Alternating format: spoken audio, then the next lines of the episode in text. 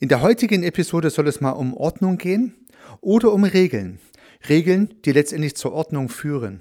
Und wir mögen ja Ordnung und haben unsere Regeln. Und in der heutigen Episode geht es nicht um die Ordnung im Zimmer, die Ordnung im Raum, die Ordnung auf dem Arbeitsplatz, sondern es geht ganz allgemein um Ordnungen, die basierend auf Regeln eingehalten werden. Und da gibt es natürlich sehr viele Regeln. Es gibt ja mathematische Regeln, es gibt Regelmäßigkeiten, es gibt Business-Regeln, es gibt Höflichkeitsregeln, es gibt Gesellschaftsregeln, Normen und Gesetze auch und so weiter und so fort. Das heißt also, es geht um die Frage von Regeln und Regelmäßigkeiten bis hin zum ganz normalen Leben in der Welt. Also das heißt, regelmäßig putze ich mir die Zähne, regelmäßig stehe ich früh auf, regelmäßig beobachte ich, dass die Sonne aufgeht und auch diese Regeln meint äh, der Konstruktivist äh, von Glasersfeld in seiner Veröffentlichung, die ich heute hier ein bisschen beleuchten möchte. Von Glasersfeld möchte also das Thema der Regeln im sehr allgemeinen, abstrakten Sinne beleuchten und ich finde diese abstrakte Theorie zur Entstehung von Regeln spannend, weil man daraus wieder tolle Ansatzpunkte für praktische Überlegungen anknüpfen kann. Und daher möchte ich heute versuchen, eine sehr theoretische Herleitung von Regeln mit einem für mich sehr praktischen Modell zu verknüpfen, um damit auch eine Handreichung zu geben, das Ganze irgendwie praktisch nutzbar hinzubekommen. Und dazu ist natürlich eine Modellbildung notwendig und ein Modell ist natürlich immer ein nicht perfektes Abbild der Wirklichkeit. Also auch mein Modell wird einige Facetten weglassen, aber vielleicht die Facetten beleuchten, die mir hier wichtig sind und die für mich dann eine gute Idee transportieren, wie das ganze Konstrukt der Regelbildung funktioniert. Aber lassen Sie uns ins Thema einsteigen. Hallo und herzlich willkommen zum Podcast Systemisch Denken und Handeln. Mein Name ist Heiko Rössel.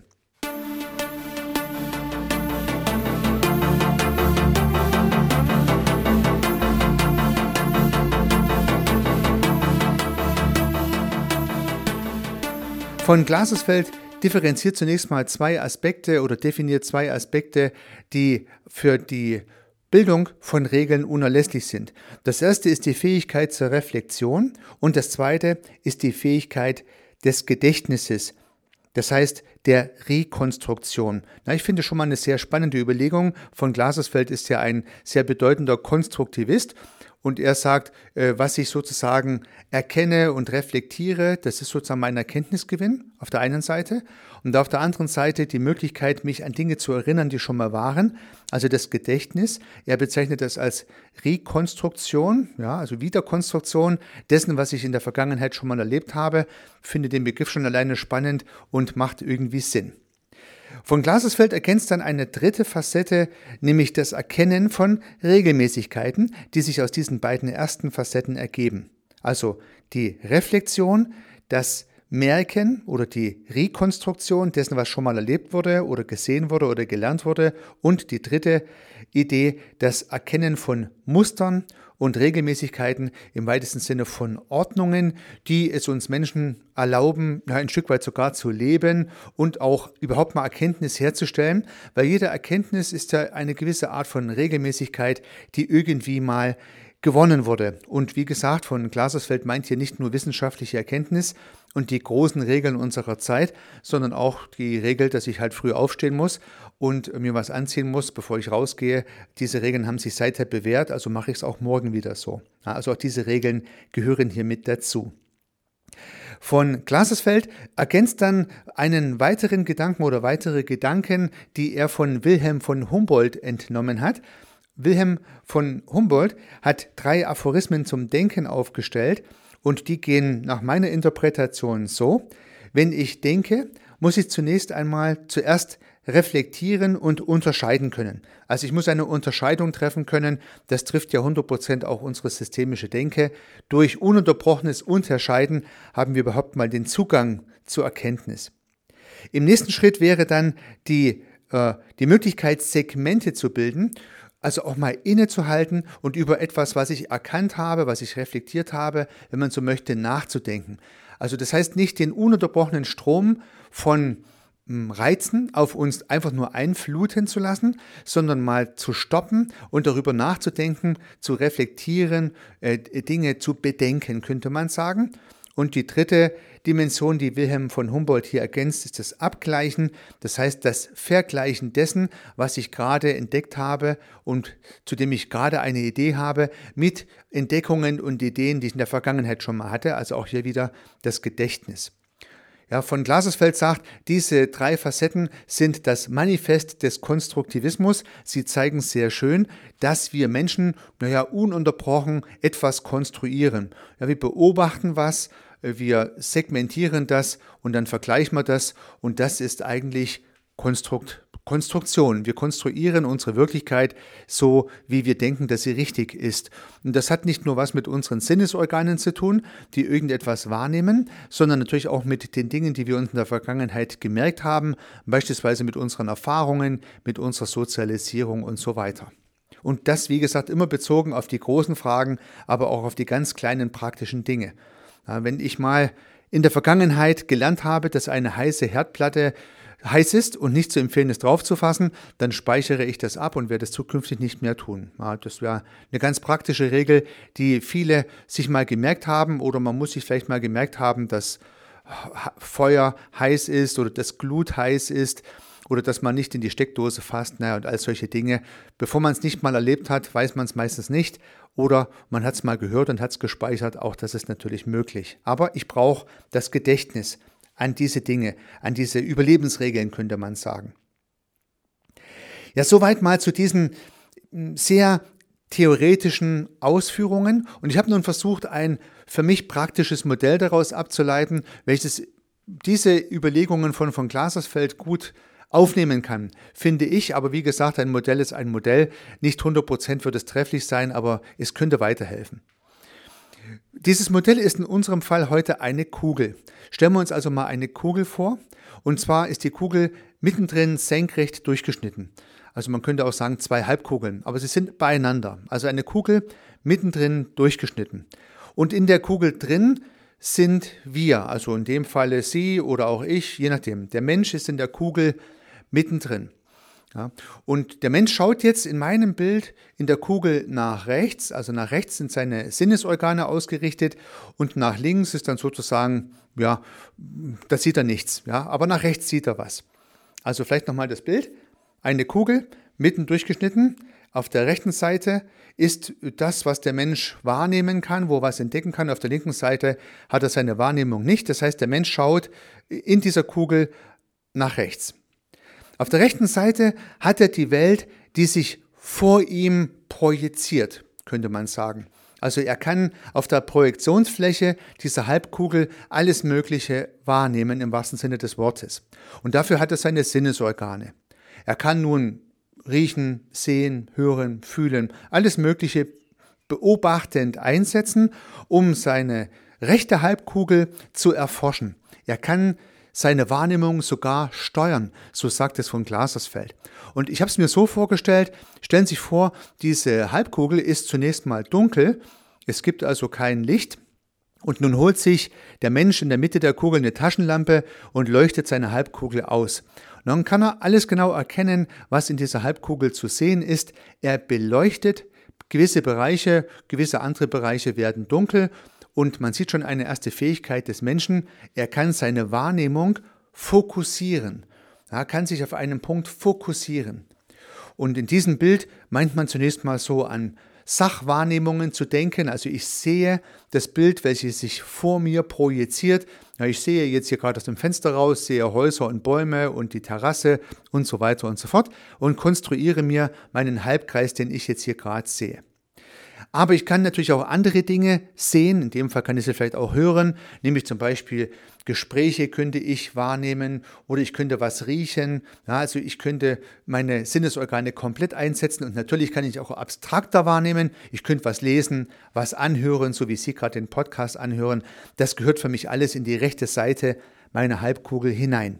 Ich kann dort meine Aufmerksamkeit fokussieren. Ja, wenn ich die Sätze nicht zu lang mache und nicht zu viel verschachtle, dann schaffe ich es vielleicht gut, dass Sie nicht abschalten. Das heißt, Sie können Ihre Aufmerksamkeit auf den Podcast fokussieren und nicht auf das, was Sie jetzt sonst auch gerade sehen mögen, weil ganz bestimmt sehen Sie ja irgendwas anderes und Sie hören nicht nur den Podcast.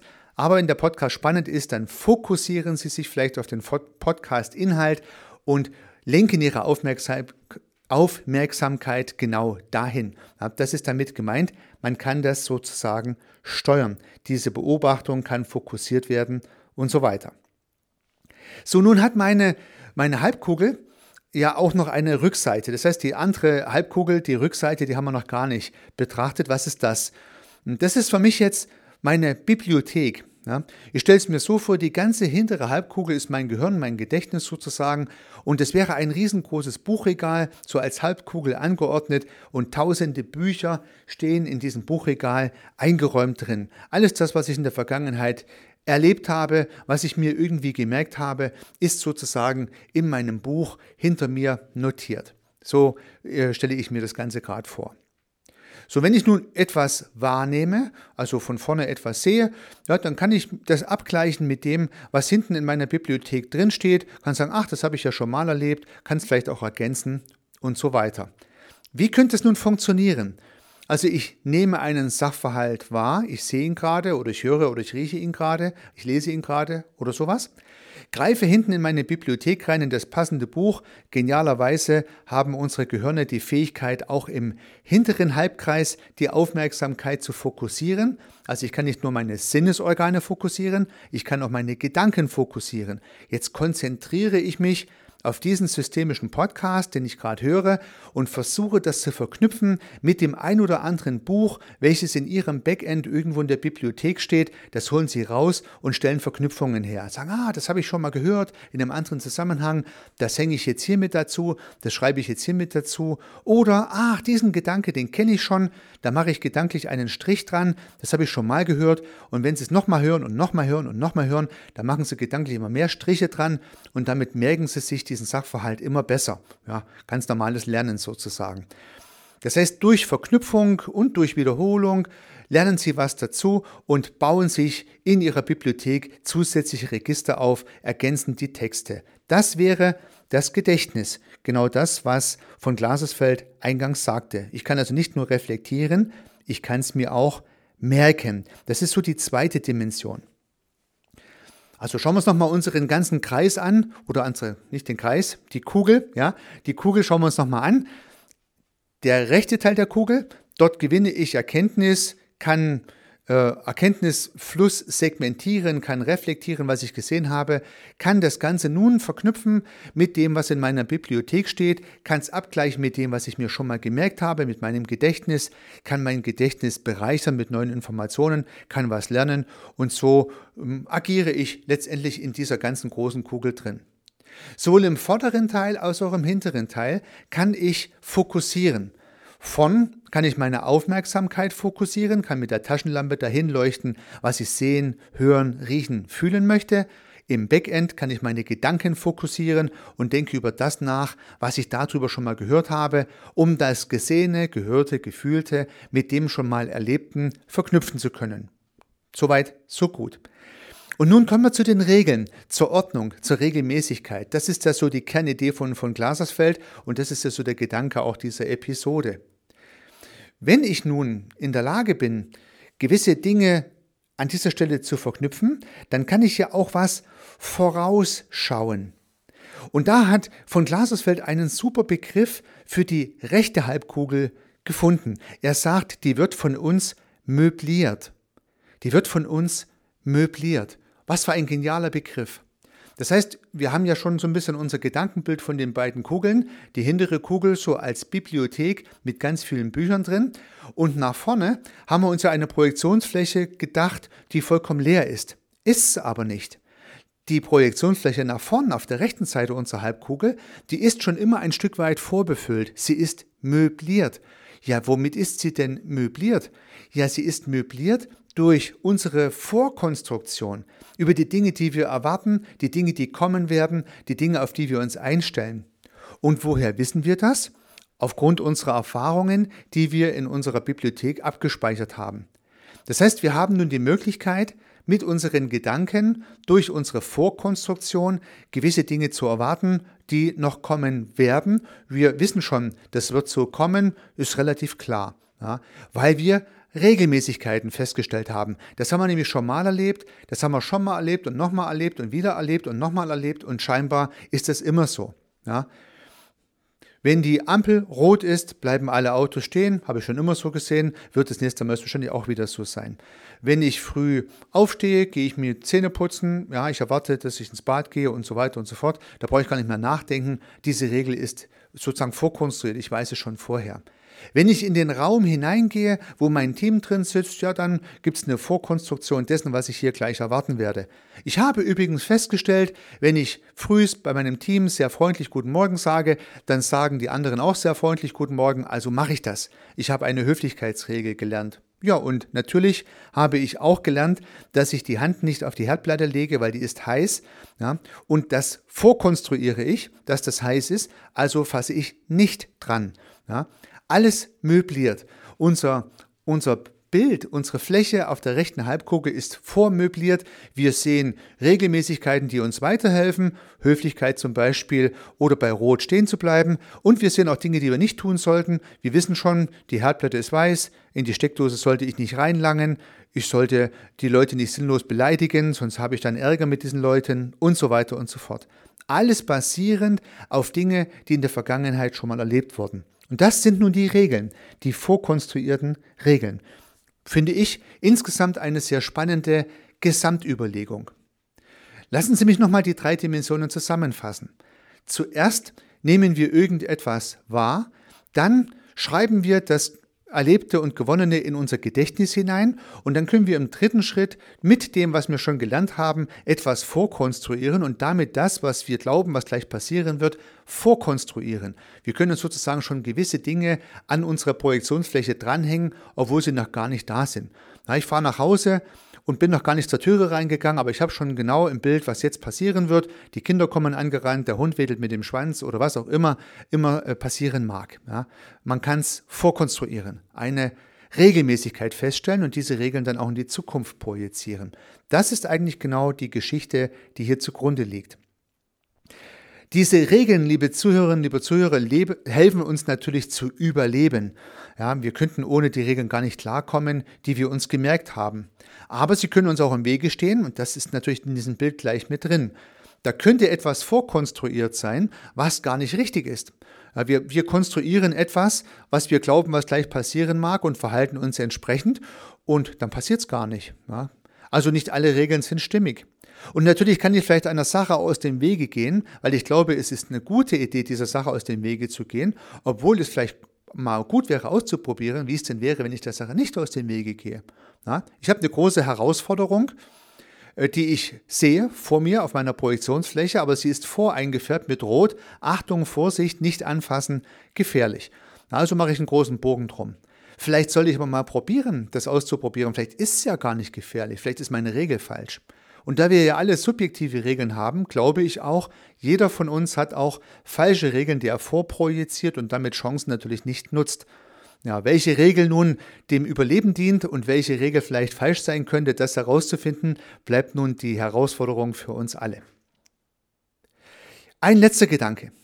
Dieses ganze Konstrukt, diese Kugel, die sich nun ergibt, ist ja sehr passiv.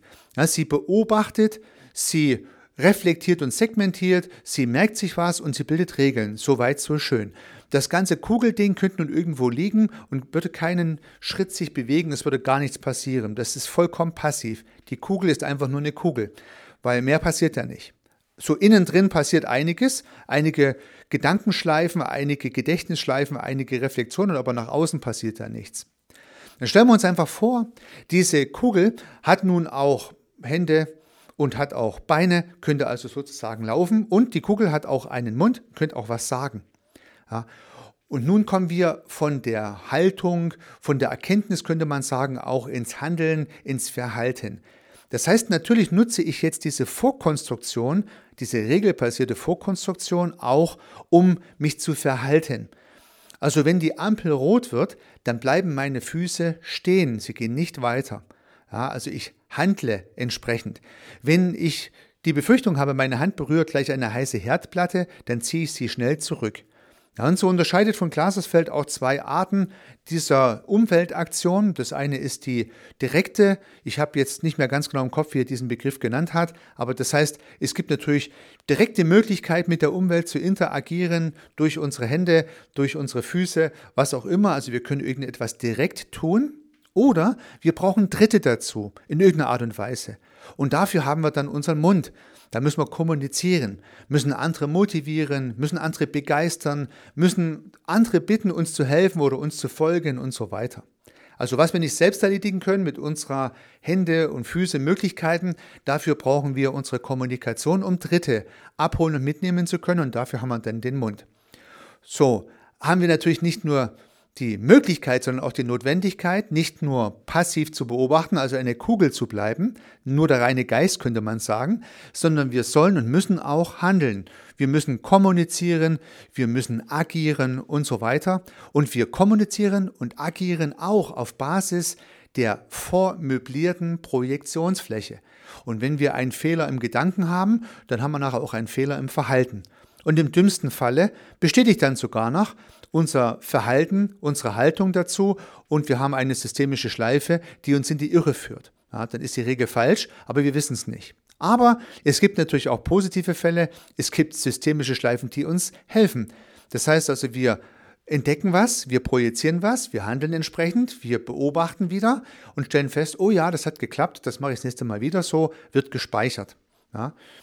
Und so ist einmal mehr die Notwendigkeit, auch für unsere Handlungen herauszufinden, welche Handlungen sind sinnvoll, notwendig, hilfreich, vielleicht sogar angemessen und welche eher nicht. Und da haben wir Menschen natürlich alle unsere Erkenntnisse, die wir hier entsprechend abgespeichert haben und nutzen sie entsprechend. Aber wir können auch mal einen Fehler machen. Wir können uns mal eine falsche Regel angewöhnt haben und dann ist es hilfreich, diese Regel vielleicht auch mal zu bearbeiten, diesen Glaubenssatz zu bearbeiten und mal durch diverse Umdeutungen in ein anderes Licht zu setzen, damit vielleicht Handlungen zu verändern, die wiederum neue äh, Erkenntnisse bringen, die man dann wieder abspeichern kann. Und so können alte Glaubenssätze auch verändert werden und durch neue Ideen ersetzt werden. In dem Sinne, liebe Zuhörerinnen, liebe Zuhörer, hoffe ich, dass meine eingangs formulierte Idee mit einem praktischen Modell diese sehr theoretische Betrachtungsweise von von Glasersfeld etwas praktischer naja, rüberzubringen, funktioniert hat. Ich hoffe, Sie konnten was mitnehmen aus dieser Episode. Das würde mich sehr freuen. Seien Sie weiterhin erfolgreich. Unternehmen Sie was. Ihr Heiko Rössel.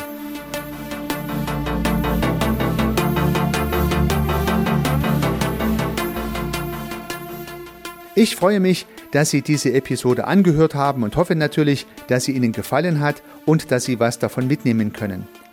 Wenn Sie keine zukünftigen Episoden verpassen möchten, dann können Sie den Podcast gern abonnieren. Nutzen Sie dafür den Abonnieren-Button in der Podcast-App Ihrer Wahl. Natürlich würde ich mich auch über eine Rezension oder über eine Bewertung freuen. Alternativ zu diesem Podcast habe ich zwei weitere aufgenommen. Sie finden sie unter www.servicearchitekt.com/podcast oder wenn Sie meinen Namen in der Podcast-App Ihrer Wahl eingeben. Vielleicht können ja auch die beiden anderen Angebote für Sie interessant sein. Sollten Sie ein persönliches Gespräch wünschen, dann können Sie das gern unter www.servicearchitekt.com/termin auf meiner Website mit mir vereinbaren. Ansonsten freue ich mich auf ein Wiederhören. Bis dahin, Ihr Heiko Rössel.